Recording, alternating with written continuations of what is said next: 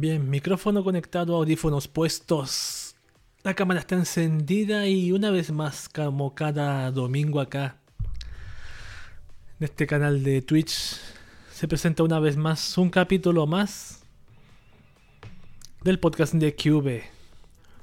Podcast que se lleva haciendo desde cuántos, de más de seis. Este es el séptimo año de este podcast que vengo haciendo con muchísimo cariño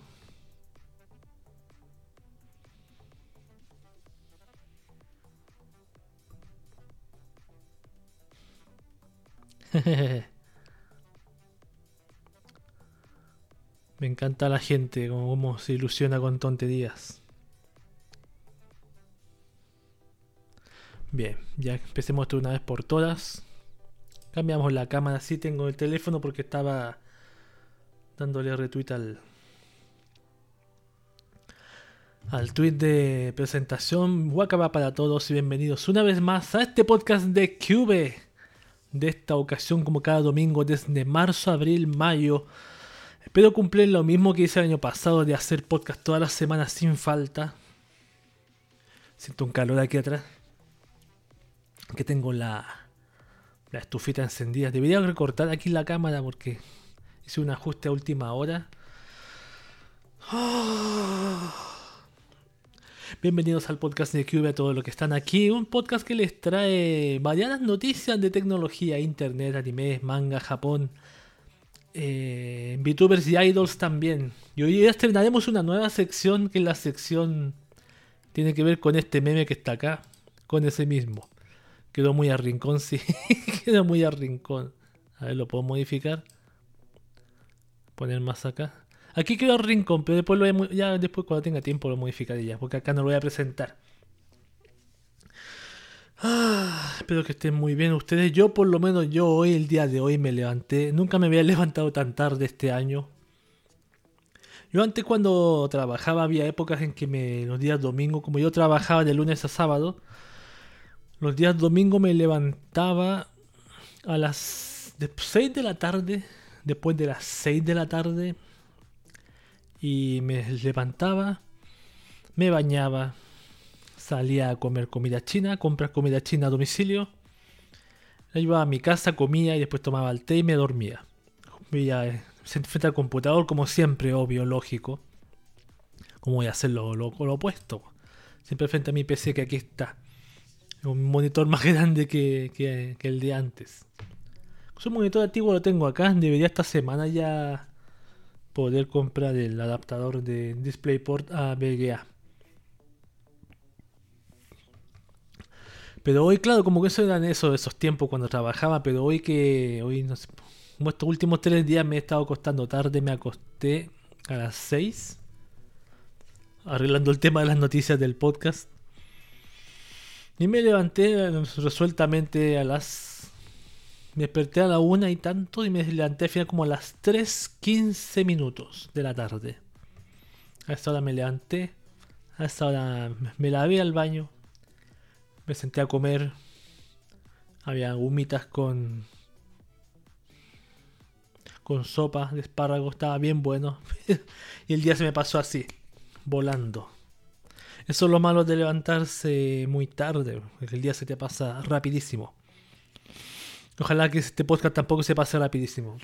Yo no me doy ni cuenta que, tan rápido se me pasa el podcast de acá. Por último, ¿ustedes se acuerdan que yo había mostrado el viernes un teclado que me compré? Esta cosita que está acá. Funciona perfectamente. El único problema que tengo, y es lo más grave, que este es un teclado inglés. Y cuando lo conecto a este computador donde estoy acá, no me detecta que es en inglés. Quiere decir que si yo presiono la, la tecla al lado de la L, que no es una letra, me aparece la ñ española. Por eso ese día en la noche estuve hasta las 6 de la mañana, 5 de la mañana investigando cómo arreglar ese problema y hoy día estuve conectándolo también y no me lo detectaba cuando desconectaba el, el antiguo. El antiguo que es este. Yo sé que voy a, va a llegar un momento en que voy a lograr corregir ese problema. Se me ocurre, hay un, una especie de reemplazo de drivers que vi por ahí Voy a tratar de instalarlo. Y si no, como último recurso que me quedaría, no lo voy a devolver, obviamente. Demasiado genial para no como suenan las teclas, es maravilloso. Lo que se me ocurre a última hora sería formatear de nuevo mi computador, pero con el sistema operativo inglés y con el idioma inglés. Casi que de partida lo detecte. Y ahí voy a ver qué, qué, puede suceder. ¿Me lo puede detectar?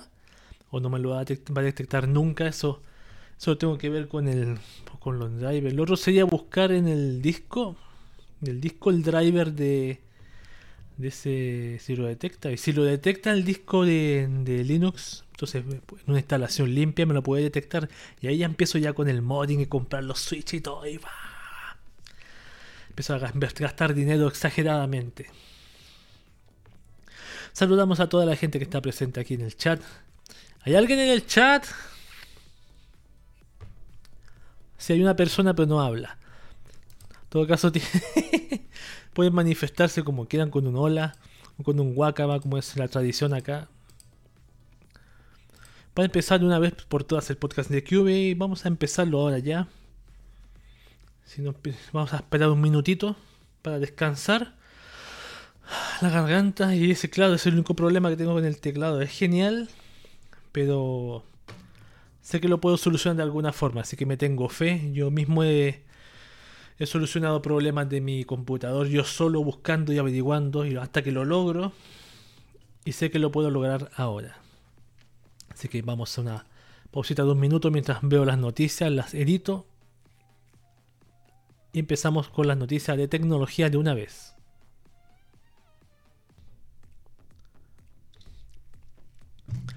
Y vamos a empezar de una vez por, con las noticias de tecnología. ¿Cómo está? Estufa está bien, está baja. Noticias de tecnología de una vez que han sucedido los últimos 7 días. Por ejemplo, Facebook en crisis. Solo 5% de usuarios iOS autorizaron rastreo de la app. A ver. Resulta que tras la aplicación de esta iniciativa de App Tracing Transparency con iOS 14.5, los amigos de Flurry, que es Flurry es una página, claro, Flurry, han publicado los primeros datos sobre su adopción y la revelación resulta sorprendente ya que el 95% de los usuarios de iOS 14.5 a nivel global han solicitado al sistema operativo móvil que las app no sigan sus pasos, incluyendo a Facebook. Cabe señalar que estas cifras mundiales corresponden a la variante de la función conocida como modo restringido en los usuarios de iOS eligen una por una qué aplicación puede rastrearlos y cuál no. Mm, entonces podríamos decir que Facebook está triste porque entre comillas no recibe tanto la información de ese 5% de usuarios. Pero no estoy tan seguro que sea tan así, sería demasiado fácil que un ecosistema como, como iOS te dé esa libertad entre comillas de evitar que Facebook te lea. Y si no es por la por el rastreo, es por otro tipo de forma. Hay muchas formas para hacerlo, tal como lo hace WhatsApp con Facebook por tu número y por tu Instagram también. Acuérdate que esas tres apps son tan hay una triangulación en la cual se intercambian los datos. Y también Facebook sigue los pasos de Twitter y te sugiere que leas un post antes de compartirlo. Es parte de la lucha contra la desinformación, aunque pasó ya el tema de las elecciones. Aún persisten informaciones no siempre reales sobre el coronavirus. La meta es leer el contenido real más allá del titular. A partir de hoy estamos probando una nueva forma de promover un intercambio más informado de artículos noticiosos, anunció Facebook en un post de Twitter. Si va, va, a compartir el enlace de un artículo que no ha abierto, le mostraremos un mensaje que lo anime a abrirlo y leerlo antes de compartirlo con otros. El mensaje tal y como ocurre en Twitter aparece cuando la red social detecta que envías la noticia sin leerla. Su advertencia trata sobre el riesgo de perder hechos claves si decides compartir el contenido sin leerlo. No obstante, permanece la opción de no leer el artículo presionando el botón continuar compartiendo. Hasta los momentos se está probando con un número limitado de usuarios. Claro, claro, sí. Pero también puedo presionar continuar y no va a evitar que la información se comparta, lo que te incita, entre comillas, incita, porque estas plataformas no es que te inciten a la información, es que a que leas más allá del titular, tal como, tal como hay una noticia más allá, más allá que voy a leer, que tiene ese ejemplo perfecto de leer más allá del titular que tiene que ver con, con Musk y las criptomonedas. Pero eso ya para el final. Vamos con más noticias. Xiaomi sale de la lista de bloqueo de Estados Unidos y la bolsa de valores reacciona. A ver. Un reporte de Business Insider nos revela que el fabricante chino y el Departamento de Defensa de los Estados Unidos han concebido un acuerdo con el cual finalmente dejarán de formar parte de ese bloqueo comercial. El documento del registro ante la corte del pase de salida para Xiaomi está circulando ya por la red y constituye una confirmación aún no oficial, pero inminentemente de este logro. Llegaron a un acuerdo. Y eso fue después de que Xiaomi demandó al gobierno de Estados Unidos a principios de este año por incluirlo en su lista. De hecho, la autoridad ajena ya a la administración de Trump, calificó el proceso de bloqueo a Xiaomi como profundamente defectuoso y lleno de fallas. Así, por la falla esa que cambiaron el presidente. Obviamente yo había comentado eso, eh, no sé si en los muchos podcasts pasados. La nueva administración de Estados Unidos va a deshacer todo lo que hizo la administración anterior. Es más que obvio. Imagínate que de nuevo en el próximo gobierno de Estados Unidos salga Trump de nuevo, él va a deshacer lo que hizo, lo que hizo, ¿cómo se llama el presidente de ahora? ¿De Estados Unidos? ¿Cómo se llama el presidente de ahora? Oh, no me acuerdo cómo se llama, se me olvidó. El presidente actual va a deshacer lo mismo y así eternamente. En todo caso, los problemas reales ahí van a quedar. Google aplicará automáticamente la autenticación de seguridad en dos pasos. La función hasta el momento era opcional, pero ahora Google la habilitará para que sea automática. Qué desgraciado de mierda, weón. Google decidió expandir a sus cuentas la autenticidad de seguridad de dos factores para que los usuarios verifiquen su identidad a través de la mensajería. Google informó sobre esta medida a través de un comunicado en el que explica que la verificación de seguridad de dos pasos pronto, entre comillas, pronto, estará habilitado automáticamente para los perfiles que tengan confirmada su cuenta y número de teléfono. La activación de verificación de dos pasos era opcional hasta el momento, pero como lo explica Google en un comunicado, ya no será así y ahora pasará a ser una función automática. Pero si ya sabemos que la función de autenticación de dos pasos no es la panacea, no es no es, eh, no es una caja fuerte. Yo siempre la, ignoro, lo esquipeo el tema de la autenticación de dos pasos, no lo hago. Pero si Google me va a obligar por ver mi correo, es un desgraciado de mierda Google, weón. Es un desgraciado. Vamos con más noticias. Twitter. De esta manera funcionarán nuevos sistemas de propina. A ver. Lo que se comentaba con desde hace varias semanas finalmente es oficial. Twitter habilitará un sistema de pago que bautizó como TipJar o TipJar. La plataforma de microblogging informó a sus usuarios que pronto formará parte de una nueva actualización, un sistema de donaciones donde los usuarios podrán recibir dinero con distintos métodos de pago. Conduces la conversación en Twitter y queremos que sea más fácil para ti apoyarte mutuamente más allá de follows, retweets y likes.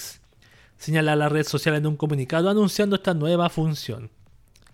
A ver, muchos usuarios ven con atención el funcionamiento de este nuevo mecanismo que implementa Twitter a sus usuarios para mejorar el interés en la red social.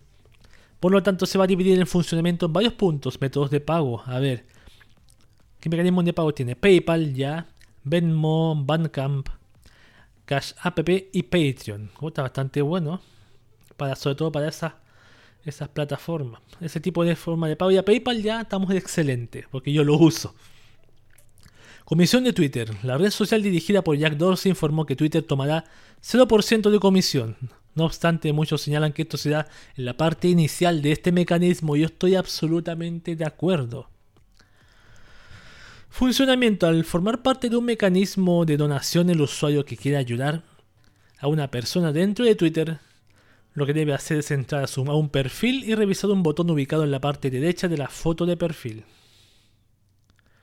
Disponibilidad, a ver. Empezará con un grupo limitado, lo típico. Y de a poco se va a ir expandiendo a más idiomas. No está mala la idea para monetizar porque si Twitter cobra una comisión del 0, digamos el 1%, Twitter ahí te vais puede rentabilizar Twitter la app, por fin. Rentabilizarlo un poco aunque sea, un poco más. Porque Twitter igual tiene publicidad. No está mala para los creadores, yo no la encuentro tan mala. Así que de antemano, los que siguen mi cuenta de Twitter, donenme. Cuando salga así. Y otra de Twitter, esta se da la función de la barra de mensajes en dispositivos Android. Ahí veamos esto. Localizar conversaciones en la bandeja de mensajes directos en Twitter puede ser un poco complejo si eres de las personas que recibe muchas notificaciones. Ahora sea una tarea mucho más sencilla debido a que la plataforma del pajarito azul anunció que los usuarios con dispositivos que tengan el sistema operativo Android podrán utilizar la barra de búsqueda para encontrar cualquier mensaje. La información la dio a conocer la misma compañía dirigida por Jack Dorsey mediante un tweet con el siguiente mensaje. Hemos llevado la barra de búsqueda de DMs a Android y estamos lanzando una versión mejorada que te permite buscar todas tus conversaciones antiguas, no solo las más recientes. Ahí veamos cómo funciona esto aquí en un GIF. Ya, clic. La letra y te te va buscando. La búsqueda, la novedad no es solo que estará disponible para Android, sino que Twitter ha anunciado que llegará con una barra de búsqueda mejorada. No sé. Pero ya existe esa barra. Ah, en los DM no, parece que no está. Solamente está en, en los tweets comunes y corrientes. ¿Mm? Puede ser útil. Esta es la peligrosa vulnerabilidad que está afectando un 40% de los teléfonos Android. Veamos, se trata de un error que permite a una aplicación maliciosa neutralizar funciones de seguridad para meter, para tener, perdón, acceso al historial de llamadas telefónicas y mensajes SMS. También tiene la posibilidad de grabar las conversaciones de una llamada. Esta vulnerabilidad la descubrió la empresa de seguridad Checkpoint Research, según informado por Android Police. Siempre Android con sus problemas. Igual cada app tiene sus problemas, si no existe una app que esté blindada de problemas. Cada app las tiene, o sea, intencionalmente no lo sé. Apple ofreció, Apple ofreció anuncios a Netflix para que continúe con el sistema de pagos de la App Store. La compañía Apple le había ofrecido, le ha ofrecido perdón, a Netflix publicidad en todos sus dispositivos a cambio de no abandonar su sistema de pagos de la App Store. Además, Apple quiere utilizar sus comisiones para sufragar anuncios e insertar Netflix en otros de sus servicios según correos internos a los que tuvo acceso 9 to 5 Mac. ¿Cómo es esto? A ver, a Netflix. Con el sistema de pago de la App Store. O sea, Apple le ofreció publicidad ya de Netflix. Pago de App Store. Mm. Para que no abandone, abandone la App Store. Porque aquí habla del continuo el sistema de pago.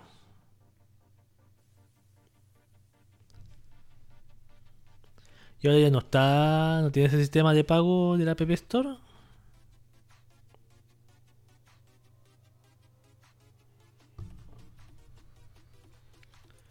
A la comisión y todo eso. No, me quedó muy clara la noticia, pero... Ahí está. Windows 10X habría sido abandonado por Microsoft. ¿Qué es esto?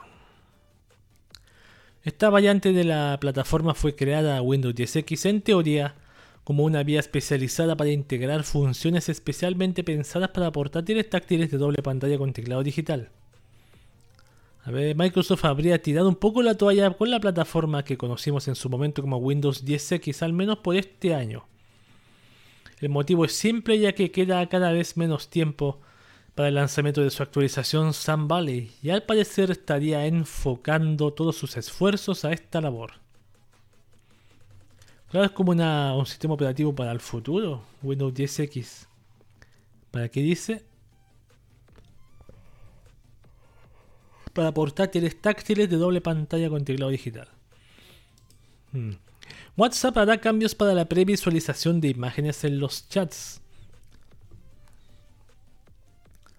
A ver. El más reciente cambio consiste en la, una previsualización distinta de las imágenes que se transfieren por la aplicación de mensajería instantánea. A través de su cuenta oficial de Twitter, la aplicación propiedad de Facebook informó que ahora las imágenes se podrán ver más alargadas dependiendo de sus medidas. Las fotos y videos en WhatsApp ahora son más grandes, así que nadie quedará fuera de la imagen. Esa es una perfecta razón para sonreír mencionó la aplicación de mensajería rápida en su cuenta de Twitter. Las imágenes antes se veían con una estructura de 1 a 1, es decir, al momento de enviarse una fotografía, el usuario veía antes de abrir la imagen un recuadro con el elemento visual. Ahora podrá ver la foto casi que de forma completa en el chat. De momento no se ha informado cuál será la fecha de lanzamiento de esta nueva actualización que se presume que esté disponible tanto para sistemas operativos Android como para iOS. A ver cómo, va, cómo es esto. En vez de verse pequeño, se va a ver completo de un tirón.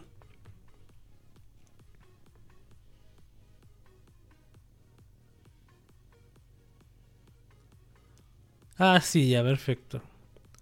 Va como lo que está haciendo Twitter también. Y también WhatsApp copiando ahí de Twitter. Siguiente noticia, PlayStation 5. Continuará la escasez de consolas al menos hasta el 2020. A ver.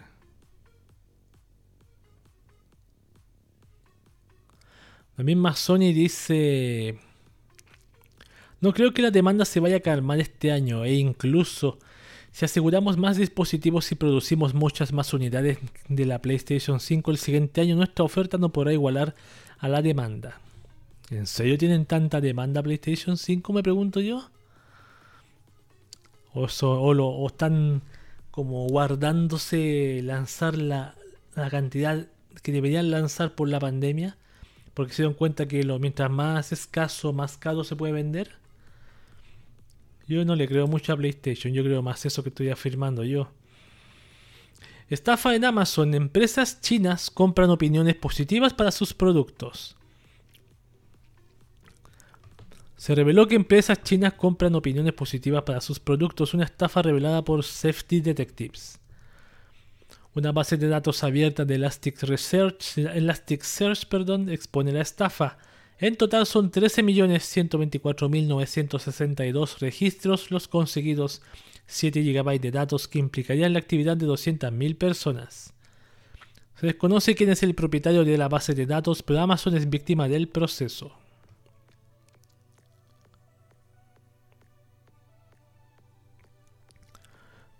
Ya.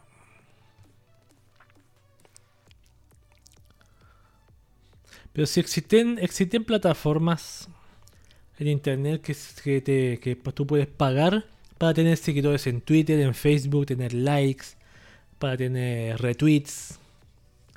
Puedes pagar para eso. Si no es muy caro. no es para nada caro. Tienes visiones en YouTube. Eso es lo peor de todo, no son caras, weón. Tiene un grupo de gente ahí que dice, ya este video tienes que verlo, play.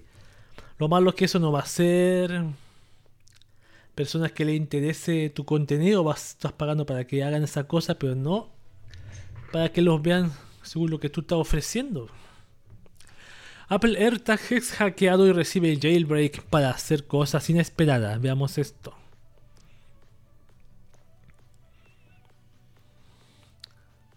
Alguien fue capaz de hackear el accesorio para aplicarle un jailbreak y configurarlo con funciones que se supone que no debía hacer. Resulta que el investigador de seguridad digital conocido con el nombre de Stack Machine acaba de publicar una serie de videos en Twitter en donde demuestra cómo pudo hackear un AirTag. Con lo que pudo inhabilitar... Ah, pero me salté un texto. Lo impresionante es que el sujeto se metió hasta la cocina ya que pudo tener acceso a prácticamente todo el dispositivo, incluido su firmware de su microcontrolador. Con lo que pudo inhabilitar algunos candados de bloqueo, aplicarle un jailbreak rudimentario y configurar el AirTag para abrir hipervínculos de cualquier tipo en Lost Mode. Tipo de hipervínculo. Links. Cuando se activa el Lost Mode en el cualquier persona con dispositivo NFC activo puede rastrear la ubicación exacta del accesorio. Al acercar el smartphone al producto se activa un enlace con una URL de Apple para ver la información de contacto del dueño del objeto extraviado. Lo interesante aquí es que luego de modificar el AirTag en realidad el juguete ahora mostraba cualquier clase de dirección URL en vez de una exclusiva del ecosistema de los chicos de Cupertino. Wow, wow, weón. Tal como yo siempre repito acá, no existe nada que no sea hackeable, weón. Nada, nada, nothing, nothing. Google planea diseñar otro disparador para la función de asistente en dispositivos Android. A ver, la compañía espera añadir un nuevo disparador incluso antes del lanzamiento de la nueva versión de Android 12. Desde hace algunas semanas ya se conocían las intenciones de la compañía estadounidense de activar esta función sin la necesidad de decir Hey Google. Sin embargo, la nueva filtración sostiene que su estreno será más pronto de lo que se pensaba. ¿En qué consistirá? ¿Será un movimiento de una mano?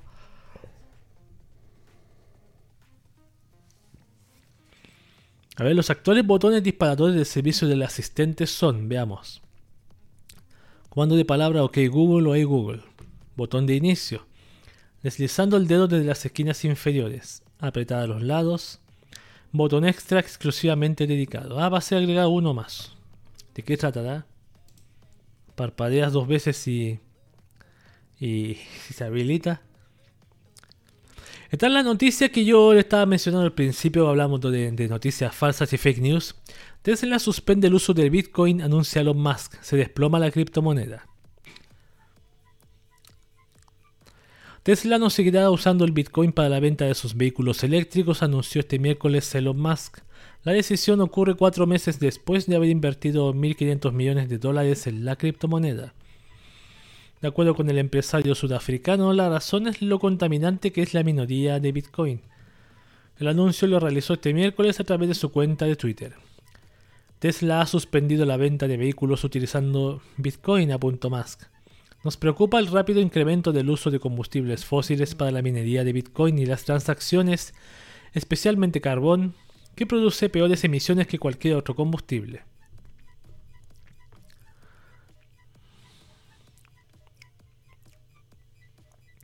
En resumen, Tesla no venderá ningún Bitcoin porque están buscando una criptomoneda que utilice menos del 1% de la energía por transacción que sea más sustentable. aparte que acá dice... Eh, al final... Luego del anuncio de Musk, la criptomoneda bajó hasta los 52 mil dólares, derrumbándose un 6,42% en las últimas 24 horas, y esto apenas comenzaba.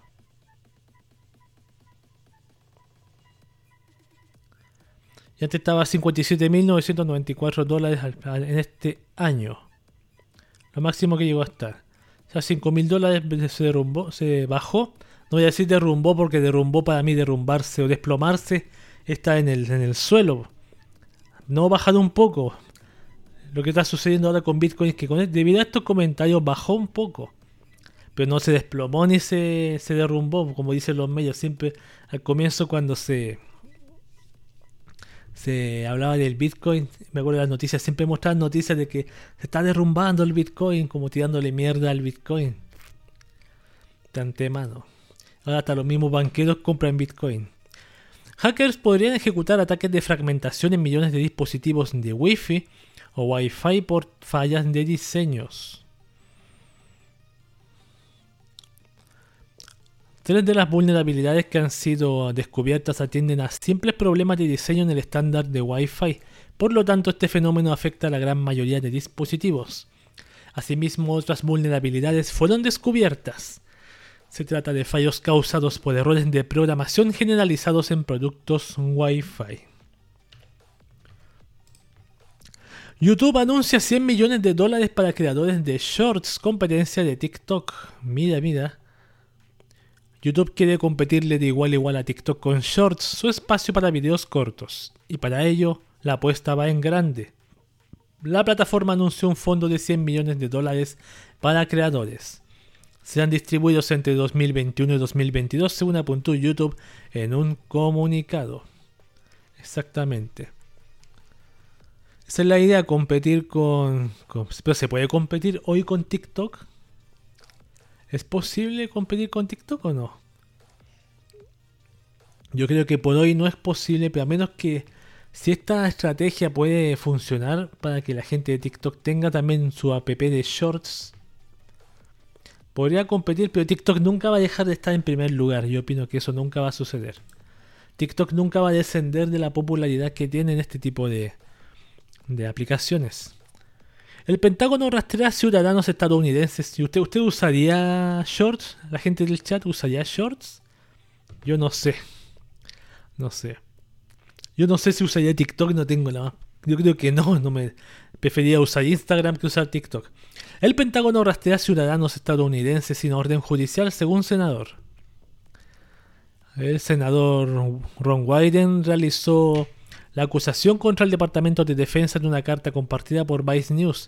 He pasado el último año investigando los corredores de datos no regulados y a las agencias gubernamentales que les están comprando.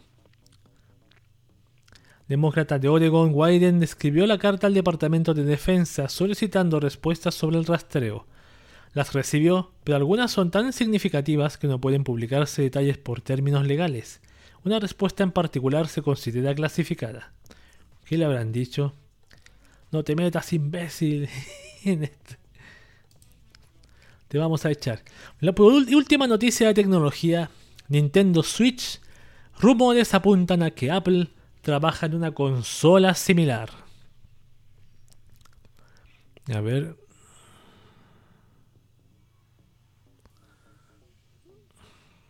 A ver, a ver, a ver.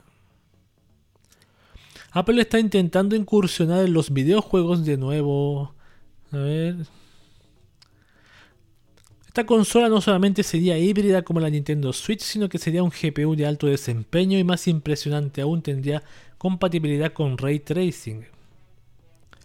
También se dice que actualmente está en negociaciones con Ubisoft para llevar sus juegos a esta nueva consola. Todo suena realmente muy bonito y espectacular, pero qué tan increíble es este rumor, tan creíble, perdón, no se ha confirmado nada, parece que la persona que filtró la información proviene de Corea y no hay mucha más información sobre este filtrador. Quizá más adelante lo haga. Entonces es que no lo, puede hacer Apple. La pregunta es cuánto va a costar, pues, El 4 veces más que la Nintendo Switch, Porque si es de Apple cuesta muchas veces más. Estas han sido las noticias de tecnología y tomamos un, minuto de descanso para volver con las noticias interesantes que tengo un par ahí muy buenos.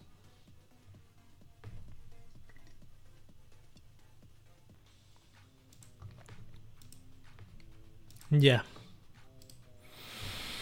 Estamos de vuelta aquí con la sección de noticias interesantes. Me tomé un descanso un poco largo, perdón y mi garganta ya está... No tengo una garganta tan fuerte como quisiera. Considero que no tengo tanto la práctica de hablar para decir puedo hablar por una hora sin, sin hacerme daño. No sé por qué será eso. después, si ojalá cuando se termine toda esta mierda de la pandemia y todo se estabilice, pueda ir a preguntar por qué me pasa esta mierda. ¿Será la, ¿Será la edad?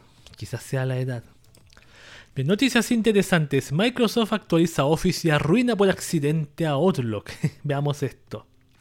De acuerdo con una publicación en la página oficial de asistencia técnica de Microsoft, efectivamente se ha detectado un fallo colectivo en la versión de escritorio de su cliente de correo, en donde básicamente quien la abra no puede visualizar el contenido de los mails que ha recibido, a la par que tampoco puede enviar mensajes nuevos ni contestarlos.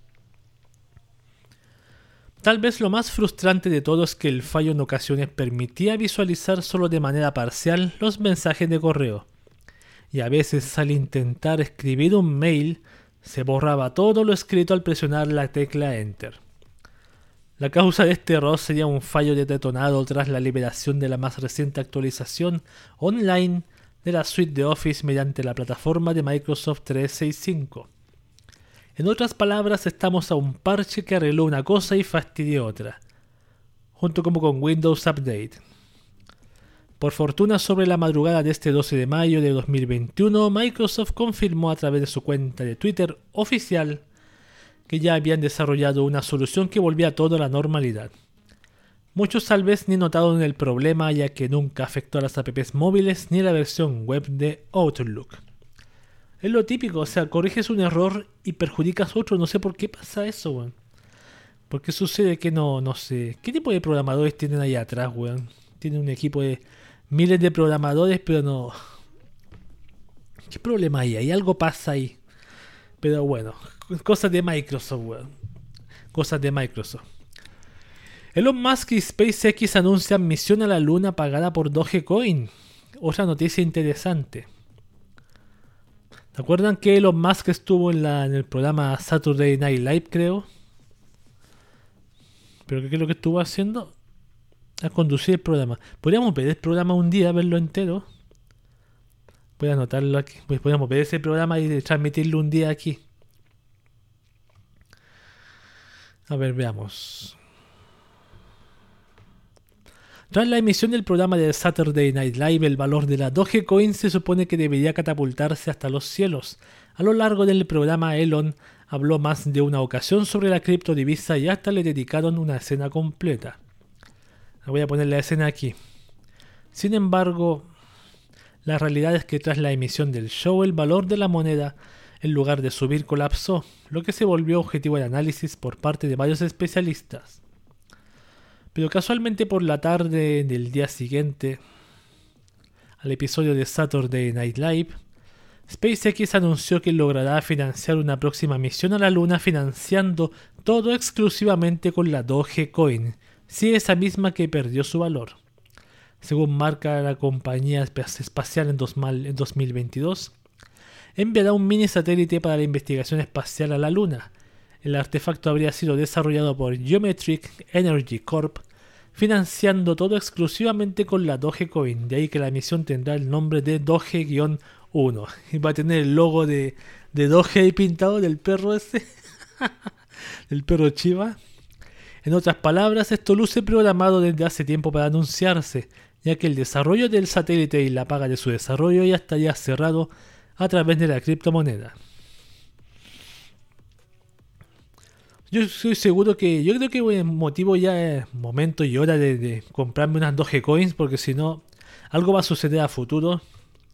Obviamente aquí el, el, experto, el, ¿cómo se llama? Elon Musk se hace pasar por un experto, pero solamente especula. Que con intención de, de, aumentar ese valor de esa moneda con, con, con presencia de él y con unas palabras solamente. Claro, y como una persona así lo puede hacer perfectamente. Nos puede tratar de un día buscar ese programa a ver si lo puedo ver, Y si lo puedo encontrar, lo vemos aquí entre todos. Nos ponemos de acuerdo un día y lo miramos.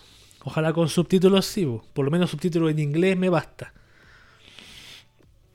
Ah, yo no sé cuánto dura ese programa también, no sé qué tan largo es. Vamos con la última noticia interesante. Voy a comprarme una Dogecoin, weón. En serio, voy a comprarme. No, aún no cuestan un dólar. ¿Cuánto vale el Dogecoin ahora? A ver. Porque la última vez que vi valía 0,5, 0,58.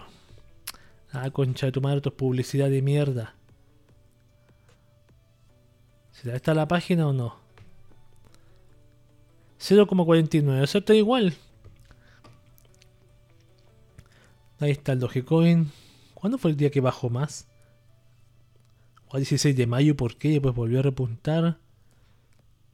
Nunca ha sobrepasado el precio de un dólar. Siempre a 0,50 y algo. Hmm. Sí, voy a aprender, ver cómo puedo...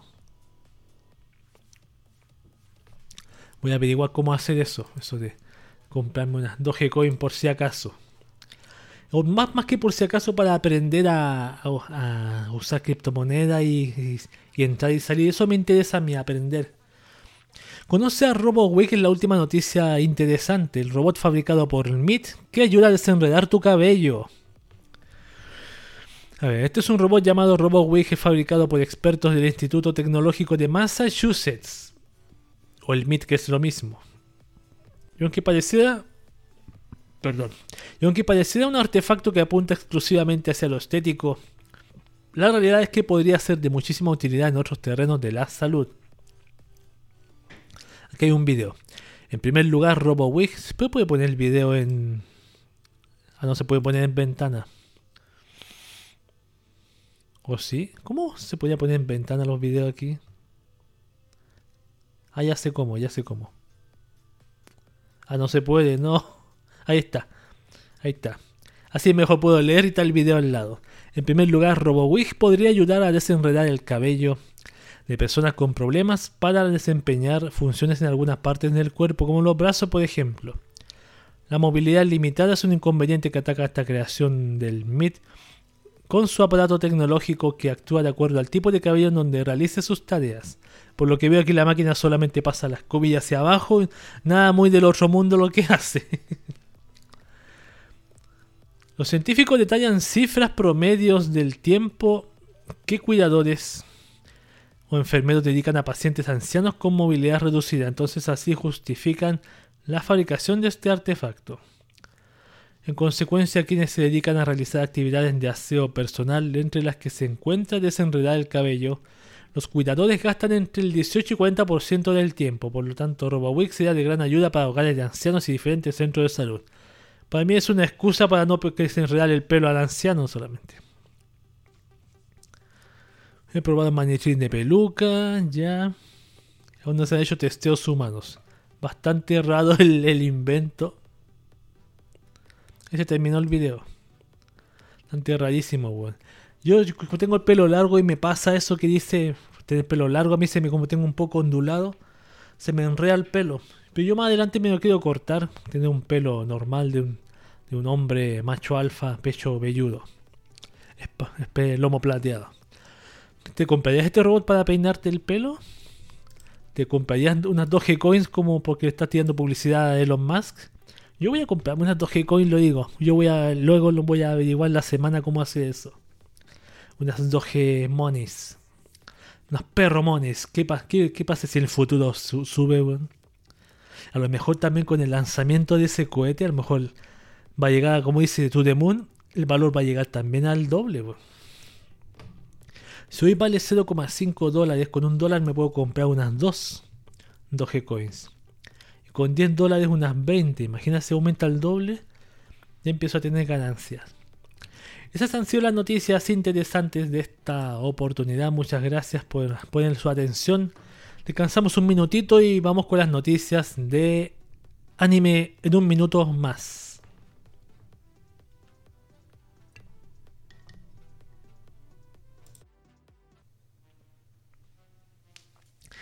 Ya. Estamos de regreso acá en el podcast de Cube con la sección noticias de anime. Noticias de anime, weón. Cómo me gustan las noticias de anime, weón. Hoy traigo muchos estrenos. Han salido un buen lote de estrenos, como por ejemplo esta que dice Remain.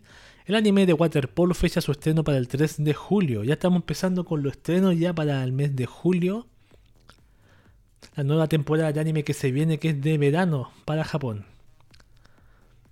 El anime Remain presentó una nueva imagen promocional con los siete integrantes del grupo de waterpolo del Instituto Yamanami. Además anunció que se estrenará en el bloque Num Animation, de TV Asahi a partir del 3 de julio de 2021. Ahí está la imagen promocional. Eh, chicos de distinto tipo. Y esto, ¿De qué se da este anime? vamos a leer de qué trata. Minato Kiyomizu, quien dejó de jugar waterpolo en el invierno de su tercer año de secundaria después de un incidente, entra al instituto y una promesa lo llevará a volver a jugar waterpolo con los amigos que conoce allí. Sin embargo, su pequeño y débil club de waterpolo enfrenta una gran cantidad de dificultades. Ah, interesante. Oh, qué cuerpo más fibroso. como un nuevo free. Ah, pero es waterpolo, como un free pero con waterpolo. Esa puede ser la diferencia. Ahí está, un anime para, para chicas y algunos chicos si les interesa ver a hombres con su cuerpo mojado y húmedo. Y delgado también. Otro de los animes que se viene también es Shinagami Bochan Tokuto Maid. Para el 4 de julio también. Veamos de qué trata este. El anime Shinigami Bochan no Tokuto Maid, The Duke of Dead and His Maid, adaptación del manga de Koharu Inoue, anunció que su fecha de estreno será el 4 de julio en Tokyo MX y BS11. Además tiene un nuevo trailer, nueva imagen, más actores de su reparto y los intérpretes de su opening y su ending. Aquí están algunos de sus personajes. Ajá. Parecen hechos en 3D. Un poco. A ver, el opening del anime lleva por ya no quiero saber del opening, quiero saber de qué trata. A ver, dice, un noble conocido como Bocha, el duque de la muerte, cuando era niño, una bruja le lanzó una maldición que hace que todo ser vivo que toque muera. La maldición hizo que todos a su alrededor le rechazaran y pasa sus días solo en, solo en una enorme mansión en el bosque. La sirvienta que le sirve es Alice, pero la presencia de Alice es la fuente de su mayor preocupación, porque con frecuencia la acosa sexualmente. Alice siempre está seduciéndolo y acercándose a él tanto como puede el duque está enamorado de ella, pero no puede ni siquiera tocar su mano. ¿Podrá su amor puro dar frutos? Esa es la Alice, como la Maito que aparece ahí. Ah, claro, el tipo toca a alguien y esa persona va a morir. Esa es la. Vendría siendo la, la trama de, de este anime. Y no está mal. 5 de julio puede ser interesante. O puede que no. Por menos la trama un poco original. Otro de los animes que se vienen para julio es el anime de Scarlet Nexus. Para el primero de julio se viene. El sitio web oficial del anime Scarlet Nexus, basado en el RPG de acción de Bandai Namco del mismo nombre, presentó una imagen promocional, un video de 80 segundos que aquí estamos viendo, y fechó su estreno para el primero de julio de este año en Tokyo MX, BS11 y Sun TV. Por su parte, el juego llegará a, Box Series XS, Xbox One, PlayStation 5, PlayStation 4 y PC el 25 de junio de este año y su sinopsis es la siguiente. Calendario solar, año 2020. Organismos grotescos conocidos como los otros han empezado a comer personas. Para enfrentar a este nuevo enemigo se establece la fuerza de supresión de los otros, Habiendo sido rescatado cuando era un niño por esta fuerza de élite, Yuito, quien tiene poderes telequinéticos, supera el entrenamiento para enlistarse. Por otra parte, la prodigio Kazane fue reclutada por sus habilidades. Pero los sueños de Kazane le dicen cosas extrañas, arrastrando a ambos a un destino inevitable. que esa es la sinopsis de este anime, entonces llamado Scarlet Nexus. Ahí está la imagen promocional. Y aquí está el trailer que estamos viendo también. No sé, ahí está. Puede ser. Otro anime es el uno que se llama Aquatop of White Sun. También se estrena 8 de julio. Dice el sitio web oficial del anime Aquatop of White Sun o Shiroi Sunan no Aquatop presentó a tres nuevos personajes y sus actores. La historia sobre dos chicas que se conocen en un acuario en Okinawa que está a punto de cerrar es producida por PA, Works. Veamos. Rikako Aida, Rikako Aida, ¿es Rikako Aida? Es la que hace una, una chica de, de Love Live, creo yo. Estoy seguro, weón. Estoy seguro de Sunshine, creo. Es la, la que hace a esta. ¿O no? Ahí estamos, Rikako de la que hace a Rico Sakurauchi. Acerté. Me encanta acertar los nombres de ese buenas sellos. Veamos de qué trata este anime del, del, del Aquatop. El Gama Gama Aquarium es un pequeño acuario de Okinawa que se encuentra a una hora del autobús de Naha. Allí trabaja Kukuru, Kukuru, Misakino, un estudiante de preparatoria e instituto de 18 años, quien conoce el secreto de este acuario. A veces se pueden ver cosas misteriosas. Kukuru conoce un día a Fuka, a quien ve frente a uno de los tanques del acuario con el pelo ondeante y lágrimas recorriendo sus mejillas. es que la joven ha abandonado su sueño de convertirse en idol y se ha mudado de Tokio a Okinawa para alejarse de su vieja vida. Buscando un nuevo sitio en el mundo, Fuka pide trabajo en el acuario. Juntas, Kukuru y Fuka lidiarán con los secretos del acuario y las crisis de su probable cierre. Mm, tiene su drama. Qué interesante tenga su drama. Me gusta que tengan drama buenos anime, De drama. Ojalá sea un buen drama. Ahí está. Entonces estrena el día 8 de julio. No está mal. Eso luce un poco comfy. Soy un poquitito comfy. Artist Witch, el anime de Sunrise y Asobi System, se estrena el 28 de mayo en YouTube también. A ver. El anime web original de 6 episodios Artist Witch, coproducido por Sunrise y Asobi System, empezará a emitirse en su canal oficial de YouTube a partir del 28 de mayo a las 8 pm hora japonesa. El proyecto inspirado en la moda, arte y música de Harayuku cuenta con la participación de creadores y artistas activos en esos campos para dar vida al anime. Se trata de una historia de fantasía cuyo escenario es una tienda manejada por una bruja llamada Nina, que se dice está localizada en algún lugar de Harayuku. No está mal. O sea, no es algo que me atraiga, pero es interesante,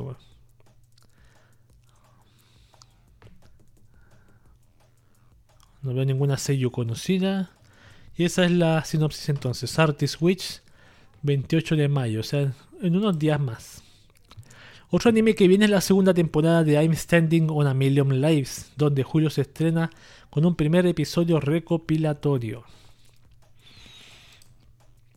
Veamos, la web oficial de la adaptación televisiva animada del manga I'm Standing on a Million Lives de Naoki Yamakasa y Yaki Narinao ha revelado que la serie dará comienzo el día 2 de julio con su primer episodio recopilatorio de la primera temporada que podrán verse vía Tokyo MX, BS11 y MBS, llegando el primer episodio como tal de la segunda temporada y a la semana siguiente.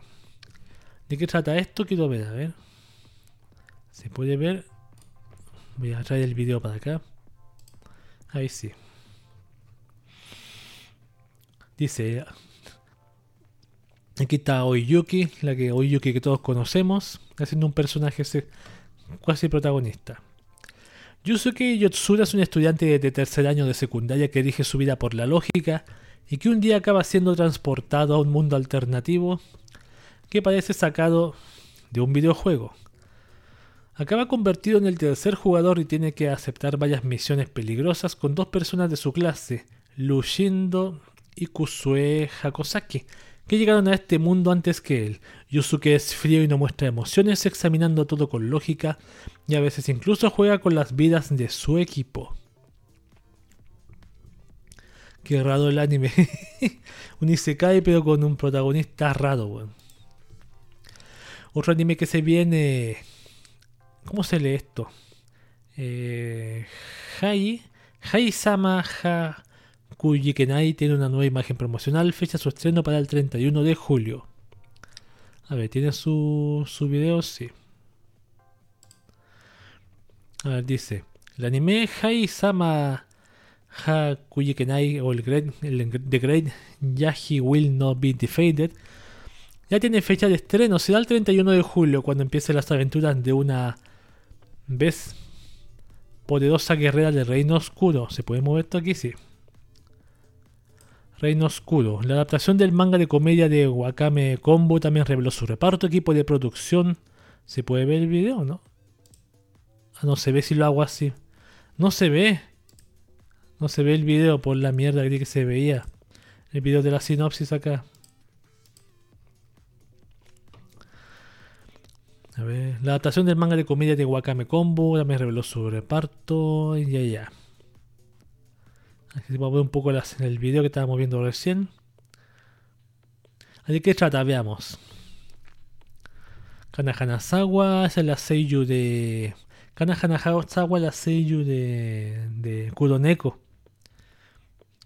La gran Yaji, segunda al mando de Reino Oscuro, tiene una estampa amenazante, temida y reverenciada por todos. Pero cuando un encuentro con una Magical Girl termina en la destrucción del preciado cristal de maná, el Reino Oscuro cae, transportado a la pequeña, ahora transportando a la hora pequeña y débil Yaji al mundo humano. Desafortunadamente el plan de revivir al Reino Oscuro desde un pequeño y destrozado apartamento de una habitación no es algo sencillo cuando tienen que pagar la renta y trabajar para sobrevivir. No, la chica se ve bien cute, ¿para qué estamos con cosas? Esta, la Yaji. Se ve bien cute. No está mal, no está mal. Ahí son puras mujeres. De muchos personajes femeninos. Bien. Ahí puede ser una comedia divertida. Ahí está. Vamos con más noticias, más estrenos. El anime Sony Boy se estrenará el 15 de julio y reveló a sus cuatro protagonistas.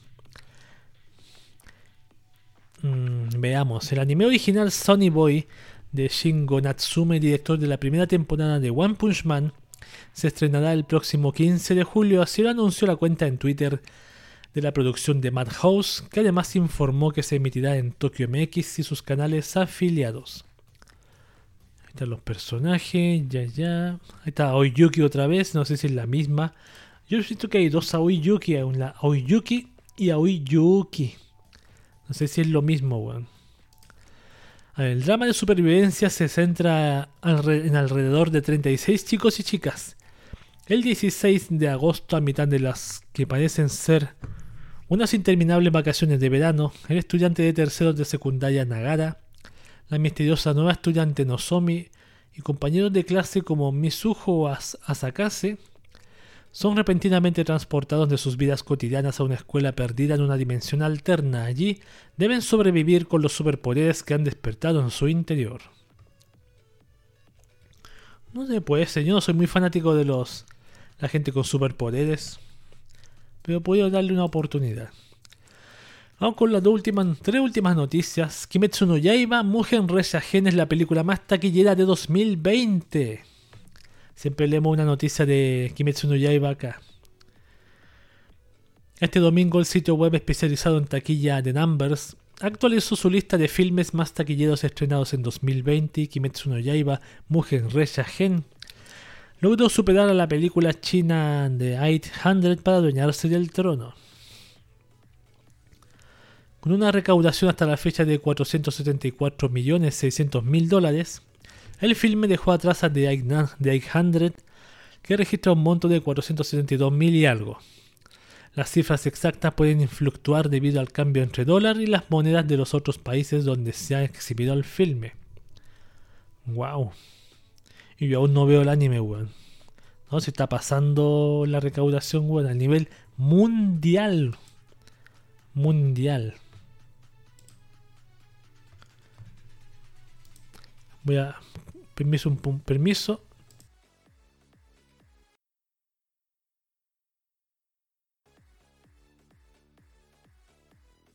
Voy a tomar un poquito de agua.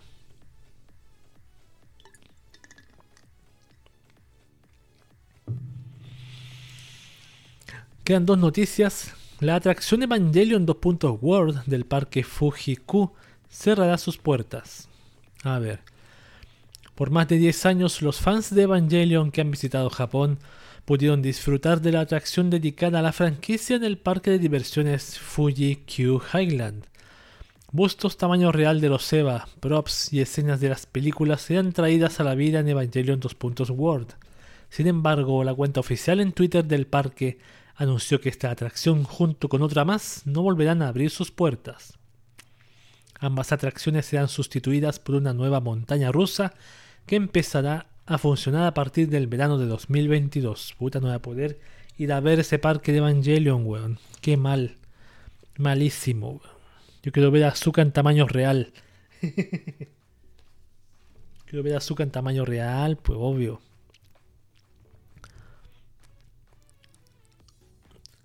Ahí abrió las puertas cerca del estreno de Evangelion 2.0. Aquí se ven algunas imágenes del parque, la escena del ascensor. Clásica. Ahí está, una pena que se esté cerrando, weón. Vamos con la última noticia. Kira Toriyama dio algunas pistas sobre la próxima película de Dragon Ball Super. Tal como había sido filtrado previamente, la producción de una nueva película de animación de la franquicia de Dragon Ball Super está actualmente en producción y su anuncio está programado para el próximo 9 de mayo, fecha en que se celebra el Día de Goku. Esta información fue obtenida de un artículo que Toei Animation publicó antes de tiempo y que después restringió, y de ahí se consiguió también la captura de un comentario del autor Akira Toriyama al respecto. A ver, una nueva película desde Dragon Ball Super Broly está actualmente en producción. Al igual que en la película anterior, estoy liderando en gran medida la escritura de la historia y la producción de diálogos para otra increíble película. Realmente no debería haber hablado demasiado sobre la trama todavía, pero prepárate para algunos combates extremos y entretenidos, que podrían incluir a un inesperado personaje. Trazaremos un territorio inexplorado en términos de estética visual para brindar a la audiencia una experiencia increíble, así que espero que todos estén ansiosos por ver la nueva película. Está Goku ultra poderoso. Yo no he visto nada. Yo no, yo no he visto nunca algo de Dragon Ball así completo. Siempre he visto porque otra persona la estaba viendo al lado mío. Pero por iniciativa mía, a lo mejor un día me pongo a ver Dragon Ball. Pero me gustaría verla en streaming, pues. En streaming es que no me banea Twitch. Esas han sido las noticias de. de. Mm, de anime. Nos tomamos un minuto de descanso y volvemos con las noticias de Japón como te adoro. Ya vuelvo.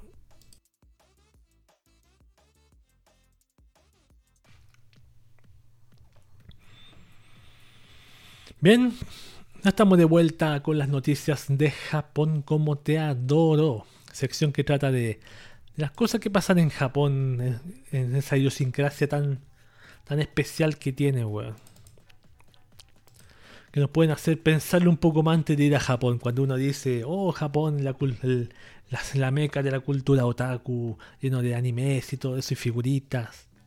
Anime gratis. No, no están así, weón. Leamos noticias. Japón arrestan a un hombre tras varios años de actos pervertidos. El pasado 6 de mayo, la estación de policía de la ciudad de Kushiro, adjunta al departamento de policía de la prefectura de Hokkaido, reportó el arresto de un hombre de 51 años bajo sospecha de haber cometido el delito de cuasi obscenidad. Un nuevo capítulo en la extraña tendencia de Japón de reportar los delitos cada vez más peculiares. En noviembre de 2015, un hombre supuestamente estafó a una mujer de alrededor de 20 años que pasaba por las inmediaciones de un complejo de apartamentos en la ciudad de Kushido y la engañó diciéndole que debido a una lesión no podría usar sus manos, pidiéndole que le ayudara a orinar de pie y haciéndola tocar sus partes nobles.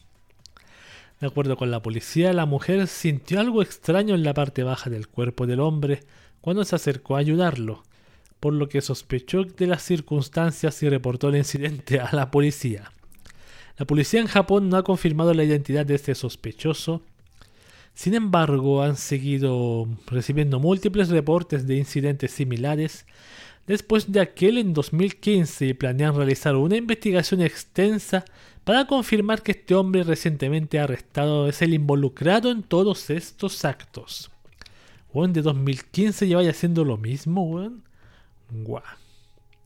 Y parece que le ha funcionado. Ahora va a ir no sé cuántos años va a estar encerrado, weón, por imbécil. Y la gente y sus fetiches, weón. Otra noticia más. Japón. Arrestan a un hombre por invadir la casa de una estudiante universitaria en más de 150 ocasiones. wow. El portal japonés LiveDoor News reportó el arresto de un hombre que era estudiante de la Facultad de Medicina de la Universidad Kurume en la prefectura de Fukuoka, en Japón acusado de haber ingresado al hogar de una de sus compañeras en más de 160 ocasiones a través de una copia de la llave de su domicilio. El hombre de 37 años, quien fue estudiante de medicina en la academia mencionada, fue arrestado y acusado de invadir la propiedad de una estudiante universitaria en la ciudad de Kurume en enero de 2021, mientras aún era un estudiante. De acuerdo con el reporte de la policía, el hombre había solicitado la realización del duplicado de una llave en Internet, memorizando el código serial alfanumérico y el número del domicilio de la estudiante. En una investigación subsecuente, fue confirmado que el hombre había invadido previamente los hogares de más de 20 personas, incluyendo mujeres que vivían solas, robando su ropa interior a través del mismo método. Era para eso. El hombre admitió los cargos mencionando que quería entrar a las casas habitadas por mujeres y mirar un mundo que nunca había presenciado antes. Era alto, alto Virgo ese tipo. De signo Virgo, de constelación Virgo. Cabe señalar que ya había salido en libertad bajo fianza en marzo de 2021. Una organización en Japón señaló que si una persona conoce el serial alfanumérico estampado en una llave, a ver la mía,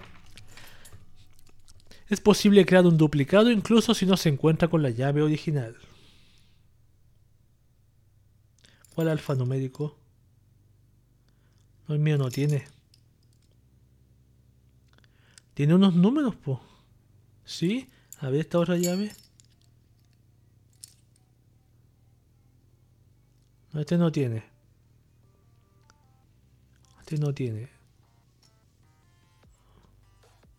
No, este no tiene. Pero esta otra sí tiene, po. y esta otra también. Ah, bueno. Menos mal que no la mostré para que no entren a mi casa. Tal como sucede con las tarjetas bancarias, solicitaron a las personas que mantengan sus pertenencias en privado y que ni siquiera se les ocurra publicarlas en redes sociales. Otra opción es cubrir las llaves con artículos que escondan el número serial. Claro, esta es como cosa como esta, por ejemplo. Estos plásticos. Esto está buena la idea. Ah, maldición. Perdón por la CMR de, de llave. se me cayó. Es que aparece Kirino, bien bonita, bien simpática. Vamos con la siguiente noticia. Arrestan a una actriz para adultos por asesinar a su marido millonario. En la mañana del 28 de abril, equipos de noticias en Japón siguieron a los agentes de policía mientras escoltaban a Saki Sudo, de 25 años, desde su apartamento en Tokio hasta el aeropuerto de Haneda. Luego abordó un vuelo hacia Yakayama. Ese mismo día fue acusada formalmente de asesinar a su esposo Kosuke Nosaki de 77 años al envenenarlo en su residencia en la actual ciudad de Tanabe tres años antes. Hasta ese momento probablemente fue el metraje más visto de Shinja, no me interesa la película. Suto es originaria de la prefectura de Hokkaido después de graduarse de una escuela vocacional en 2016. Se mudó a Tokio en diciembre se inscribió en un club de citas que combinaba mujeres jóvenes y atractivas con hombres ricos. El club prometía relaciones basadas en papakatsu. ¿Qué es papakatsu? Donde los hombres pagaban a las mujeres por tener compañía íntima. Eh, ¿Prostitución? Papakatsu. las mujeres se clasifican en función de su apariencia y Sudo ocupaba el primer lugar, comentó la revista japonesa Shukan Bunshun. Fue más tarde cuando comenzó la carrera de Sudo en la industria del cine para adultos. En total protagonizó cuatro películas, incluida Bar Hopping Until the Morning. En la película el protagonista masculino recoge a Sudo en un bar en el área de Bisu de Tokio. Después de mostrarle videos filmados en el extranjero, la acompaña a un hotel. Esta es una escena de la película, me imagino.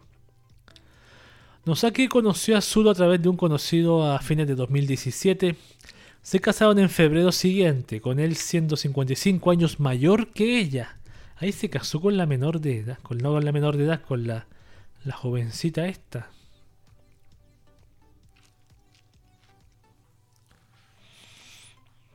La policía reveló previamente que Nosaki planeaba divorciarse de Sudo después de sentirse insatisfecha con su negativa a quedarse en Wakayama.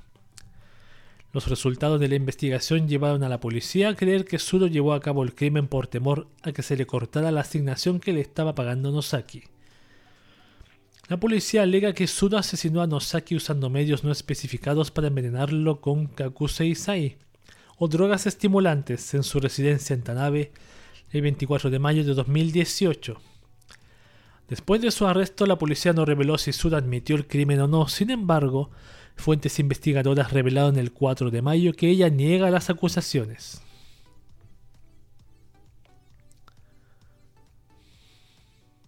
Según un informe anterior, Nosaki acumuló una enorme riqueza a través del trabajo en las industrias de bienes raíces, préstamos al consumidor y agricultura. Su residencia palaciega en Tanabe está adornada con obras de arte. Su patrimonio tiene un valor estimado de 1.300 millones de yenes, casi 12 millones de dólares. Wow, Nosaki era conocido por sus formas de ser mujeriego y con frecuencia se jactaba de sus relaciones pasadas. En 2016 escribió el libro Don Juan de Wakayama, el hombre que ha apoyado a 4.000 mujeres con 3.000 millones de yenes. Las revistas y programas de televisión semanales comenzaron a referirse posteriormente a él como Don Juan. A ver. Sudo fue nombrada su sucesora como presidente uno o dos meses después de su muerte, ya. Después de que los miembros de la familia Nosaki no asistieran a la reunión para discutir la herencia, Sudo celebró la Junta General Extraordinaria de Accionistas. Fue nombrada directora representante de la empresa. Se le transfirieron de alrededor de 38 millones de yenes. Una cuenta de la empresa a ella. Mm.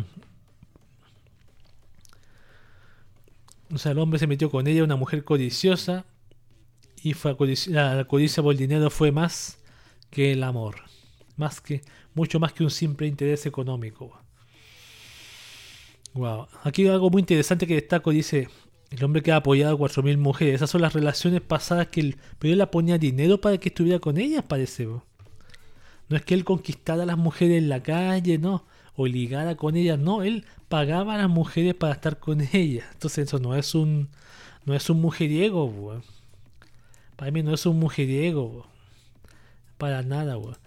Voy a apagar esta estufa y vuelvo al tiro. Discúlpenme.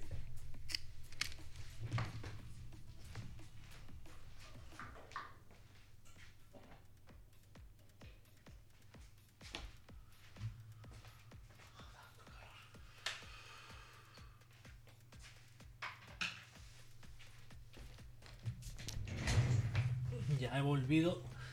Ah, me está dando mucho calor, weón. Ahora sí, vamos con más noticias después de esa noticia de, de tragedia.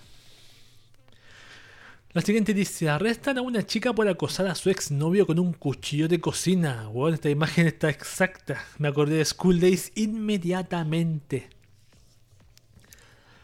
El portal japonés Fuji News Network reportó el arresto de una chica de 15 años de edad, estudiante de preparatoria, por violar la ley de portación de armas al llevar consigo un cuchillo de cocina llevar consigo un cuchillo de cocina sin razón aparente.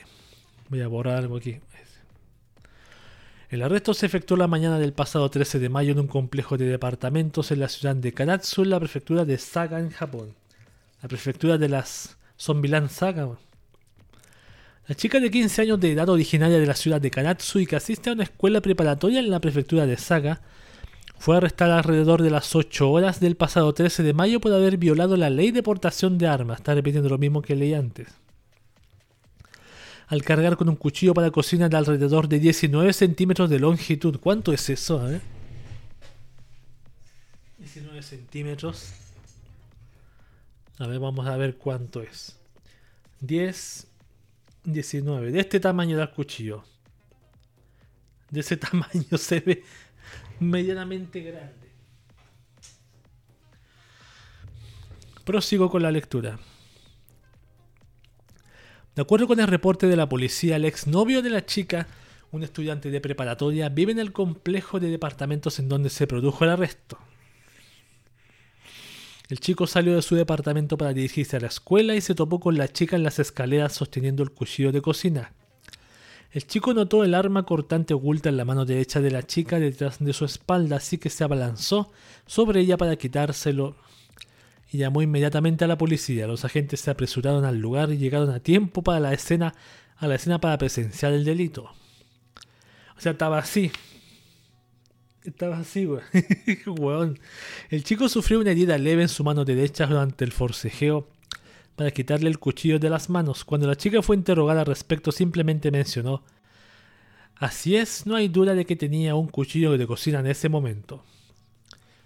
Los agentes todavía investigan el motivo, sin embargo, están bastante seguros de que se trataba de una situación pasional. Weón, School Days en vivo, weón. Casi se hace realidad, weón. Menos mal que no fue en Navidad, weón. Menos mal que no fue en Navidad. Menos mal. A ver, la siguiente noticia. Los centros de Japón como todo. Los centros Pokémon en Japón dejarán de vender cartas de Pokémon por seguridad.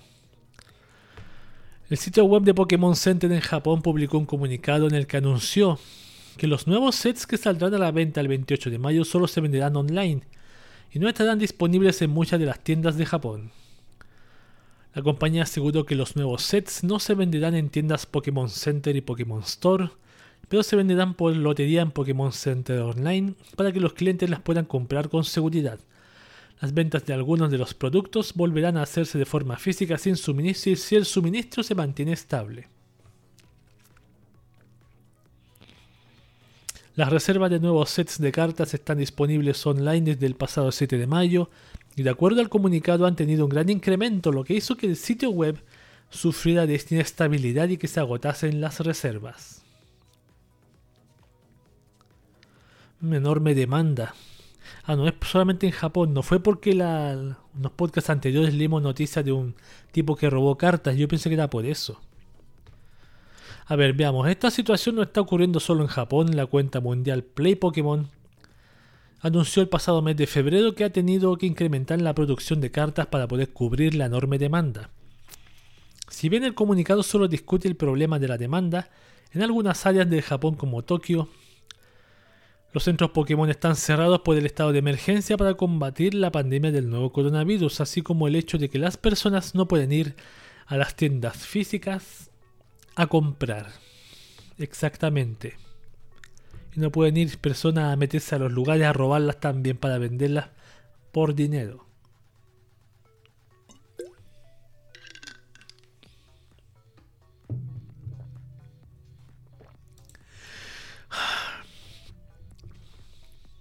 Vamos con la siguiente noticia que dice un programa informativo hizo varias referencias a Kimetsu no Yaiba. El pasado 3 de mayo, el usuario japonés de Twitter, arroba 56JARZAC1, publicó una actualización durante la Golden Week mostrando uno de sus viajes previos por avión. Poco sabía que su hilo de publicaciones se volvería viral cuando algunos usuarios señalaran una referencia a la franquicia de Kimetsu no Yaiba. Estamos en medio de la Golden Week, pero no tengo nada especial que reportar, así que miren esta grabación que hice la otra vez cuando tomé un vuelo de Starflyer mostrando el borde entre el mar de Genkai y la bahía de Hakata. Pueden ver toda la vía de la península de Itoshima, el hermoso paisaje color verde esmeralda en la playa de Nata. Continúa hablando de la Starflyer, el programa que emiten en la televisión dentro del avión titulado World Fukuoka News, siempre muy informativo y educacional.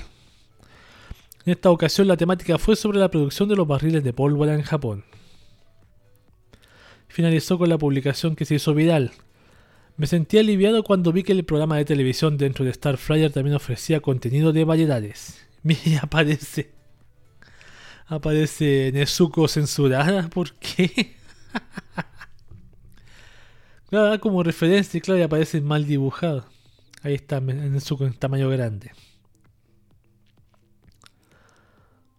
Las cuatro imágenes anteriores cuentan con los siguientes subtítulos. Él es saquetado. Hemos decidido llamar al bebé saquetado y lo criaron con mucho amor. Los días de riguroso entrenamiento continuaron por un año y Saquetado finalmente aprendió a respirar a través de sus branquias. Creció a tal punto que podía cortar una roca mucho más grande que él a la mitad. Era una hermosa chica con su sujico en la boca. Esta es tu mamá Suzuko, le dijeron. No se llamaba Nezuko, se llamaba Suzuko. Y tenía un, como un, un, choclo en la boca, un, un maíz en la boca. Los fanáticos no tardaron en notar las referencias, todas las referencias a la franquicia de Kimetsu no Yaiba en el programa, que aparentemente era informativo sobre la gastronomía de la región, pues hace referencia a la crianza del pescado y finalmente al sujiko, que son huevos, de salmón, que se utilizan para la decoración del sushi y también conocido como el caviar rojo. Mm. Ya, eso nomás. Eso fue todo. Un poco mierda la noticia, pero igualmente la leí. Continúan a las estafas a ilustradores en Twitter por reclamos falsos de derechos de autor. A ver, a través de distintos foros de comentarios se compartió un hilo de Twitter en donde el usuario arroba MaticCarPart reportó un nuevo caso de reclamos falsos de derechos de autor a artistas de la mencionada red social. Actualmente varios artistas están siendo atacados por acusaciones falsas de derechos de autor, entre comillas, entre paréntesis, reclamos. En un intento de doxearlos, conseguir información personal. A varios, les a les han suspendido las cuentas, incluida Yueco, hace tan solo unas horas. Nunca proporcionen su información personal cuando respondan al supuesto reclamo de derechos. El artista Orange Sekai 1 también fue citado en una de las capturas mostradas en la publicación original en donde escribió Imagina que trabajas tu vida entera para elevar tu reputación en redes sociales y que un imbécil allá afuera con mucho tiempo libre venga un día y diga que las ilustraciones que tú hiciste en realidad son de él y en consecuencia pierdas todo. Twitter, realmente necesito recuperar mi cuenta y que se resuelva todo este asunto de reclamos falsos hechos con mala fe.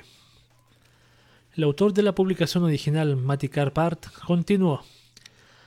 Parece que las reclamaciones se presentarán con un nombre y un correo electrónico falsos. Esperan que se presente la apelación utilizando su información real para engañarlo. Sin embargo, si no presenta esta apelación, su cuenta se suspenderá. Twitter necesita arreglar esto de inmediato. Respecto al caso de Yueco, escribió: Yueco ha recibido un correo electrónico que esencialmente le pide que pague para recuperar su cuenta. Se desconoce si el correo electrónico fue enviado por los mismos, mismos atacantes o no, pero vale la pena mencionarlo. En dicho correo un fragmento dice, tu cuenta ha sido suspendida, lamentamos los inconvenientes, podrás recuperarla, pero necesitas adquirir nuestro servicio de desbaneo, entre comillas, por tan solo 100 dólares. No, esto es, es una estafa, es una estafa. Te envían un correo de estafa, te dicen, oye, esto tiene derecho de autor. Dice, tu cuenta ha sido bloqueada por el Digital Millennium, no sé qué, la DMCA. Y para desbloquearla, eh, págame 100 dólares. Son estafas, weón. Qué desgraciado los tipos que se aprovechan de esa de eso para perjudicar al artista, weón. El equipo detrás de Evangelion 3 más 1 trae Upon a Time denuncia amenazas. A ver. La compañía Studio Cara emitió un comunicado informando que los miembros del equipo de producción de Evangelion 3 más 1 Rise Upon a Time, la cuarta y última parte del proyecto cinematográfico de Rebuild of Evangelion, han estado recibiendo amenazas y acoso por parte de fanáticos insatisfechos con el producto final entregado. La compañía advierte que se tomarán medidas legales al respecto. No dudaremos en, no dudaremos en emprender acciones legales y buscar compensación por daños y perjuicios derivados de declaraciones que claramente constituyen difamación, amenazas, amenazas de muerte y cualquier otro delito que constituya difamación, calumnia y amenazas. Para casos dentro de Japón, informaremos tales acciones a la Agencia Nacional de Policía de Japón. Respecto a instancias extranjeras, informaremos tales acciones a las agencias de investigación respectivas de otros países. O sea, hay gente tan insatisfecha con el final de una película o un anime que tiende a amenazar. Qué malo, weón, malísimo. Por último, vamos con noticias de. que dice: Mahou Shoyo Madoka Mágica tendrá una colaboración con tiendas de conveniencia. En el sitio oficial para la cadena multinacional de tiendas de conveniencia con sede en Tokio, Lawson, se anunció una campaña de colaboración con la franquicia de Mahou Shoyo Madoka Mágica que dará inicio el próximo 18 de mayo en Japón. El visual especial para esta colaboración presenta a las distintas chicas protagonistas de esta franquicia vistiendo los uniformes de la compañía. Ahí están, mira, lista para atenderte, atender al público. La colaboración es parte de la conmemoración del décimo aniversario de la franquicia e incluye la entrega de distintas carpetas plásticas con estampados en la compra de los productos objetivo dentro de las sucursales la colaboración en los distintos puntos finalizará cuando los artículos se agoten. Ahí se ve en tamaño miniatura así las, tapitas de las carpetas. Bien cute. Bien cute. También Gotobu no Hanayome anuncia la colaboración con una librería también. En el sitio oficial para la cadena japonesa de librerías Village Vanguard, se anunció una colaboración con la adaptación animada de Goto Mundo Hanayome o de Quintessential Quintuplets. La colaboración dará inicio en, en, el próximo 22 de mayo en las sucursales de la cadena de tiendas se incluye la venta de distintos productos basados en la ilustración de colaboración que muestra las quintillizas vistiendo los uniformes de los empleados. Ahí está, mira, con el uniforme de Village Vanguard. Ahí están bien bonitas. Los distintos productos que están disponibles incluyen están acrílicos de alrededor de 150 milímetros de altura, camisetas de distintos tamaños, están acrílicos pop style con altura de 150 milímetros, carpetas plásticas con ilustración estampada como los de Madoka Mágica y medallones metálicos también. Ahí se ven, mira las cositas. La camiseta, ajá. Esto no sé qué son. Y tantos no sé qué son. Ahí están como las, las, los pines metálicos. ¿Cómo se llaman estos? Ah, medallones metálicos, claro, con los típicos pines de, los otakus. De cada chica. Nino, eh, Yotsuba y otras más. Que son las que me sé nomás, no me sé la otra, weón. Ah, son Miku, Yotsuba, Nino y Chica. Y Utsuki. ¿Ah? Utsuki creo que es la otra, claro.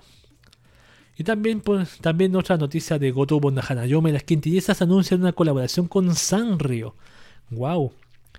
En el sitio oficial para la cadena japonesa de tiendas Animadus anunció una colaboración entre el personaje original de Sanrio Cinnamon Roll, como Cinnamon Roll, y la franquicia de Gotobo no Hanayome Quintessential Quintuplets o como leí en, en el idioma español, somos las quintillizas.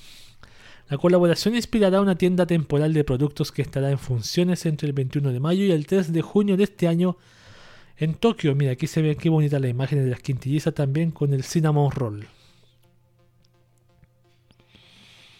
Habrá muchos productos con ilustraciones dibujadas especialmente para este evento. La tienda también tendrá paneles de tamaño natural para los otakus y un rincón de exhibición. También venderemos los productos en la tienda Kiriland Osaka Umeda en Osaka. Esperamos verte allí. Pero sí, antes bañate sí. Como dijo esa, esa idol una vez, ¿te acuerdas? Que los otakus se bañaran, weón. Perdón. Bien, hasta el momento que estamos esperando yo, quiero iniciar una nueva sección porque esas ya fueron las noticias de Japón como te adoro. Pero ahora son la, la sección de las noticias. ¿Dónde está el, el meme? Aquí está sección de las noticias que nos ponen horny. Esta, es la nueva sección que voy a incluir. Noticias que nos ponen horny. Aquí está la primera. Los artistas de Twitter celebran el Día de las Mites. El Día de las Mites es una celebración bastante peculiar en Japón que en realidad no está oficialmente reconocida. La celebración resulta de, una, de la pronunciación alternativa del número 10, que es Do, que conforma el día 10 de mayo como Mai-Do o Meido, que suena similar a Made. Sí, a Meido, lo mismo. Meido, Maido, Meido. Los fanáticos de todo el mundo a través de Twitter compartieron fotografías e ilustraciones para celebrar la ocasión a través del hashtag respectivo, Meido. Día de las Maids. Aquí están las, imágenes bien bonitas de las Maids. Mira, este me gusta este traje de las Maids, me gusta, así bien, bien largo. Es como el tradicional traje. El tradicional traje, hay otras más un poco sugerentes. Cuidado si no, si no, si no Twitch se vuelve sundere como dice cierta personaje o oh, maldición. ¿Quién dijo esa frase? Tracer lo dice, se vuelve sundere y, y nos banea, weón. Hay más información abajo.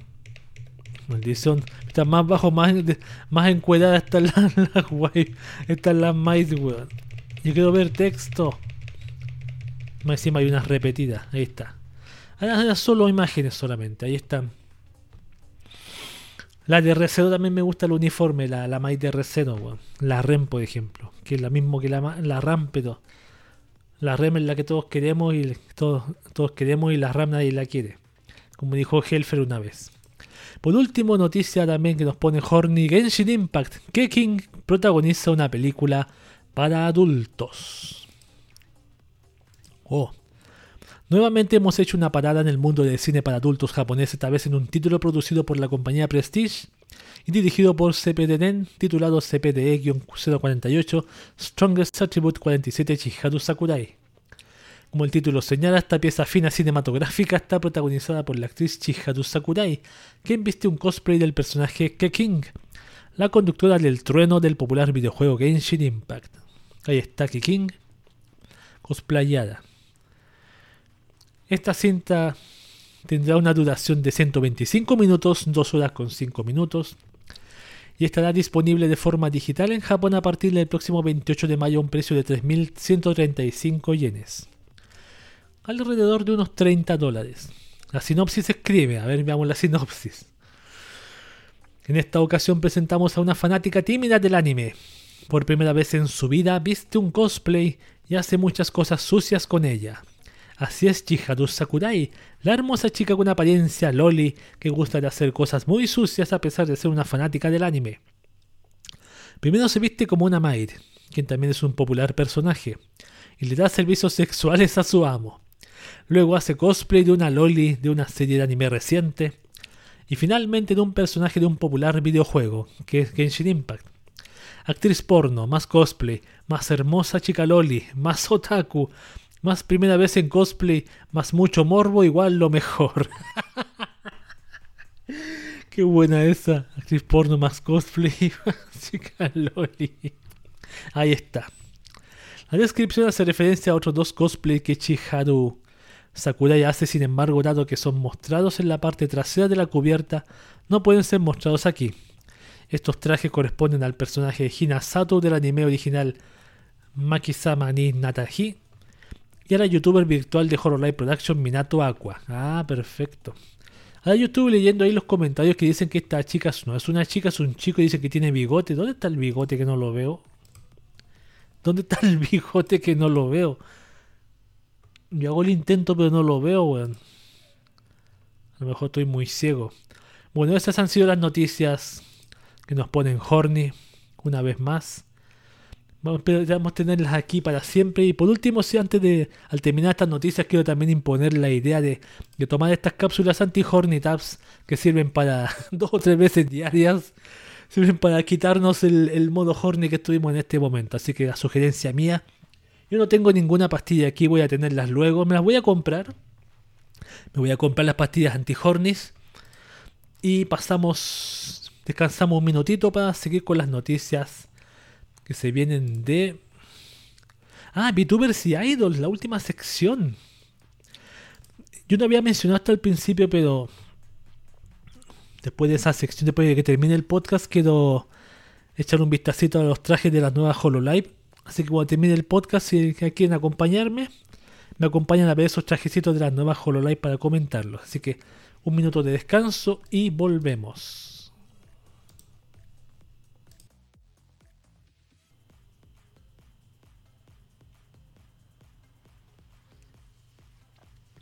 Bien, estamos de regreso con la última sección del podcast de Cube titulado VTubers y Idols.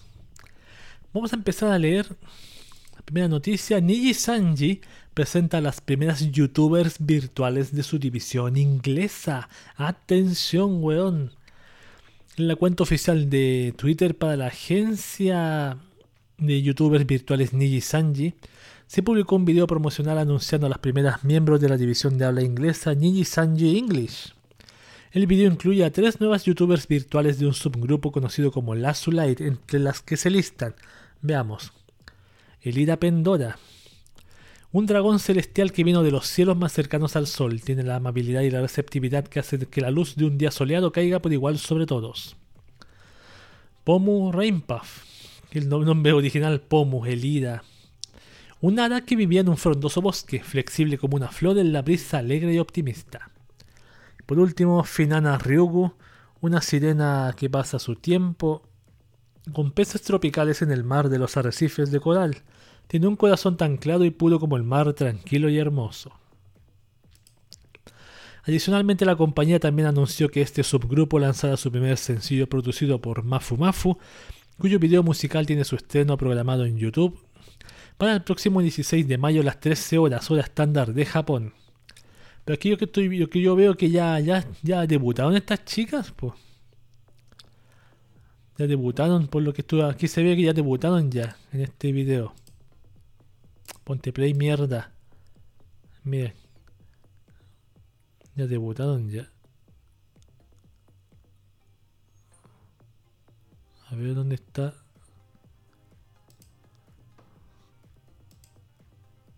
Debutaron a las chicas. Porque ya están los. tienen sus canales en inglés. Podríamos decir tiembla Hololive English. Está muy interesantísimo, weón, como, qué va a pasar con Hololive English. ¿Y si da mejor que a superarán a Gaurgura con los suscriptores? Acuérdense que Gaurgura tuvo un mes, un millón de suscriptores. ¿Los superarán a, a, Hololive, los Ninja Sanji inglés? Les voy a echar un vistazo, a lo mejor la próxima semana las revisamos en vivo y en directo. Mientras pasemos a la siguiente noticia. ¿Esta es la única noticia de VTuber que tengo? Creo que sí. Las noticias son de Idols. Sugumi Sakuragi reveló las estrictas condiciones que le impusieron sus padres para ser actriz de voz. ¿Se acuerdan quién es Sugumi Sakuragi? Creo que es la sello de, de la una de las chicas de Hololive, las nuevas. La que hace el baile espectacular. A través de su cuenta oficial de Twitter, la actriz de Sugumi Sakuragi, que a la fecha apenas registra un rol como. Ah, no, como Surata Kumoye, creo que no es ese. Surata Kumoye en Yashin Chan Dropkick compartió una actualización señalando los requisitos que le exigieron sus padres si es que quería dedicarse a la actuación de voz. A ver, las condiciones impuestas por mis padres para que yo pudiera dedicarme a la actuación de voz. Dos puntos. Uno, ser la mejor de mi generación en la escuela. Lo hice. Dos, convertirme en un estudiante con honores. Me convertí en una. Tres, conseguir máxima puntuación en las cinco materias. Lo conseguí. Cuatro, entrar en una universidad de nivel nacional. Lo logré. 5. Convertirme en una enfermera de profesión. Me convertí en una. 6. Conseguir algunas certificaciones de nivel nacional. Conseguí 3. Dice ella. 7. Trabajar en una clínica de emergencias. Trabajé en una por 3 años. 8. Pagar yo misma la academia de actuación de voz. Así lo hice. La actriz añadió una respuesta a su publicación original escribiendo, probablemente muchos de ustedes que las condiciones fueron demasiado estrictas. En mi caso yo creo que se preocuparon bastante porque tuviera un empleo fijo y que no tomara un camino del que me arrepentiera en el futuro en mi vida. Pero no soy una mujer rebelde, ni siquiera tengo mucha energía en mi voz. Tengo los pies en la tierra y estoy muy agradecida con la forma que mis padres me criaron, aunque algunas veces hayan sido demasiado duros. Yo estoy absolutamente, quizás fue muy duro, pero bueno, si ellos pues impusieron todos estos términos, imagina, son ocho términos los paso todos ya fue excelente, Excelente por Sugumi Sakuragi. A ver, ¿quién es Sugumi Sakuragi? Aquí. Sugumi Sakuragi. Aparece en... ¿Cómo se llama el anime? Yashin-chan. A ver, aparece ahí. Tiene que aparecer aquí. Yashin-chan Dropkick. Hace la voz de... ¿No está? ¿No está? ¿No está en Yashin-Shan? La secuela. ¿No está, pues, A ver. Se llama la chica. Ah, estoy viendo otra noticia, nada que ver. Sugumi Sakuragi. Ojos equivocados, no está en Yashin-Shan. Y la segunda Yashin-Shan. A ver. No la veo, weón. No la encuentro. Secuela. Adaptación. A ver. Sugumi Sakuragi. No hay ni siquiera una foto, nada. A ver, voy a hacer una última búsqueda y sigo con las noticias. No es la que aparece en Love Live, la que, que me equivoqué. La que baila, a ver. Ah, es. Es, es Kusunoki la que decía yo, pues me equivoqué. La Setsuna, la otra chica, me equivoqué. Bueno.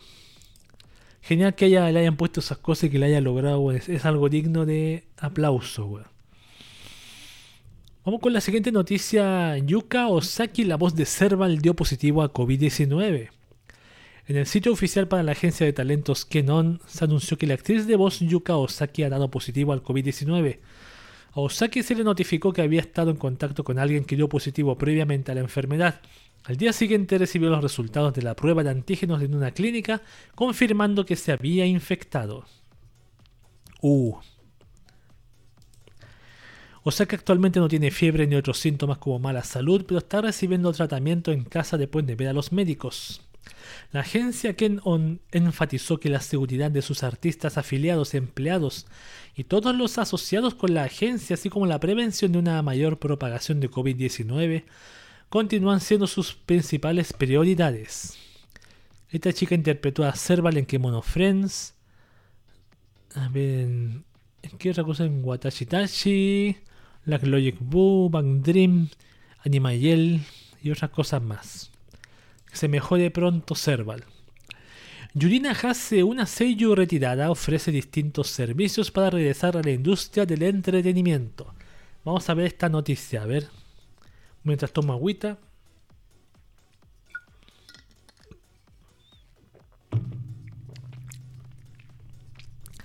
En junio de 2020 publicamos un artículo señalando que la actriz de voz retirada Yurina Hassi había publicado un plan de regeneración de su carrera, que consistió en una campaña de recaudación de fondos para conseguir 1,56 millones de yenes, alrededor de 14.500 dólares, para cubrir los gastos médicos y diarios de medio año. En esta ocasión, Hase ha publicado la parte 2 de este proyecto. No he leído la 1, perdón. A ver. Primero que nada quiero agradecer a todos los que me han apoyado, pues mi depresión ha mejorado considerablemente. Muchas gracias. Decidí que no me extendería demasiado, así que les presento los servicios que he establecido para conseguir más fondos. Atención con los servicios. Lección de actuación de voz por parte de Yurina Hase, nivel básico suficiente para conseguir empleo en la industria. 30 minutos por 6.000 yenes, alrededor de 58 dólares. 60 minutos por 15.000 yenes. Ah, no voy a leerlo en dólares, me, me harta leerlo en dólares tantas veces. Siguiente, lección de actuación de voz por parte de Yurina Hase compartiendo ambos un diálogo de cualquier tipo escrito por el interesado, aprobación previa de la actriz de voz. 60 minutos por 15.000 yenes también. Lección de actuación de voz por parte de Yurina Hase, voz de Loli, atención. Te enseña a hablar con voz de Loli, weón. 30 minutos por 6.000 yenes, alrededor de 58 dólares. O sea, por 58 dólares le pagas a ella y le dices, quiero hablar como una voz de Loli Kawaii. Y te va a enseñar por 30 minutos a tener tu voz de Loli. Sigamos, conversación vía Zoom con Yurina Hase, 60 minutos por 50.000 yenes. Si el interesado quiere que, vista algún cosplay, debe dar aviso previo. Conversación vía Zoom con Yurina Hase, edición con traje de baño. Uh, uh. 45 minutos por 40.000 yenes. Cita con ida a comer ramen en un restaurante de tu elección, limitado a, la zona de Tokio. No se cobran los gastos de transporte y de alimentos. 10.000 yenes por persona invitada, alrededor de 96 dólares. O puedo citarla con ella a comer ramen. Y por último, cita con juego de badminton en un parque. Puede dividirse el precio entre personas. 6, eh, horas por 30.000 yenes, incluye dulces y té. 4 horas por 40.000 yenes, incluye dulces, té y comida casera preparada por Yurina Hase. Se sale más barato las 4 horas. El comunicado por parte de la actriz de voz también incluyó muchos otros, otros paquetes de convivencia como una cita en un restaurante de carne, una cita para comprar ropa con recomendaciones de la actriz de voz, e incluso una salida a una posada de aguas termales entre varias personas, siendo obviamente este el paquete más caro con un valor de 100.000 yenes, alrededor de 960 dólares, sin incluir los gastos de transporte. Todos los paquetes tienen la misma anotación, el interesado debe utilizar las medidas de protección por el COVID-19 y está completamente prohibido el acoso sexual. Ah. un día podría hacer yo un día eso. Para mí, por ejemplo, decir, a ver, ¿cómo podría yo? Lección de, de Cube. Júntate con Cube a comer un helado. 20 eh, mil pesos. Cita con Cube a comer papas fritas con completos en un lugar. en los tres pollitos, por ejemplo. Cita con Cube al McDonald's. A comer un cuarto de libra con queso. Ah. Bueno, ojalá les vaya bien con esas peticiones y si es para, para, una causa que voy a irse gastos médicos, producción musical, claro, sin trabajar, ojalá le vaya bien. Esperemos yo creo que sí le, le va a ir bien, considerando la cantidad de, de Simpsons que existen, weón. Considero que sí. Y la última noticia de este podcast de QV dice Evangelion Yuko Miyamura, la voz de Azuka, audicionó originalmente para ser rey. A través de Twitter, el usuario C4D Beginner compartió una actualización señalando una anécdota del ingreso de la actriz de voz Yuko Miyamura al proyecto multimedia Neon Genesis Evangelion, que ya se había revelado previamente en una entrevista. Yuko Miyamura audicionó originalmente en Neon Genesis Evangelion para interpretar a Rei Ayanami, pero al ser nueva en la industria y tener un pasado en el teatro, solo sabía cómo proyectar su voz de forma enérgica. Este tipo de interpretación no encajaba para nada con Rei Ayanami, pero era perfecta para Suka Langley. Al respecto, Miyamura comentó en una entrevista, Rei Ayanami es una chica dócil que incluso llevaba vendajes la mayor parte del tiempo, mientras que Asuka solo insultaba diciendo vaca. Pensé que los chicos estarían más interesados en la primera, pero me sorprendí cuando supe que hay muchos hombres que gustan de un tipo de chica como Asuka. Yo, yo, yo soy uno de esos. A mí me gusta ella.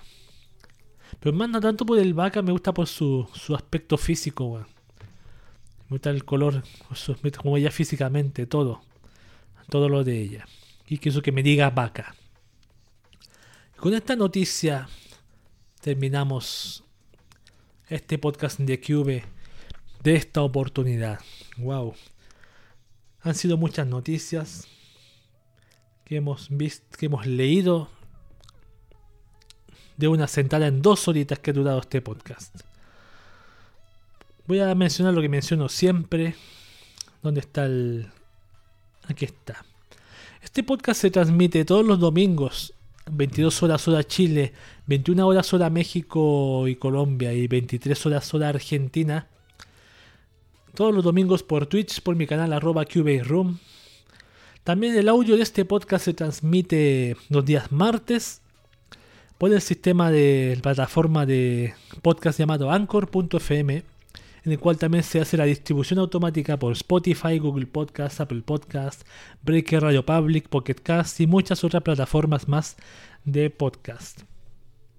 Les doy las gracias a la gente que me acompañó en este podcast de Cube, a, la gente del chat. Le agradezco también a, la gente que escuche después el, el audio de este podcast y me despido de ellos. El podcast de Cube termina acá. Yo me quedaría un ratito más en, en Twitch viendo los outfits de las chicas de Hololive.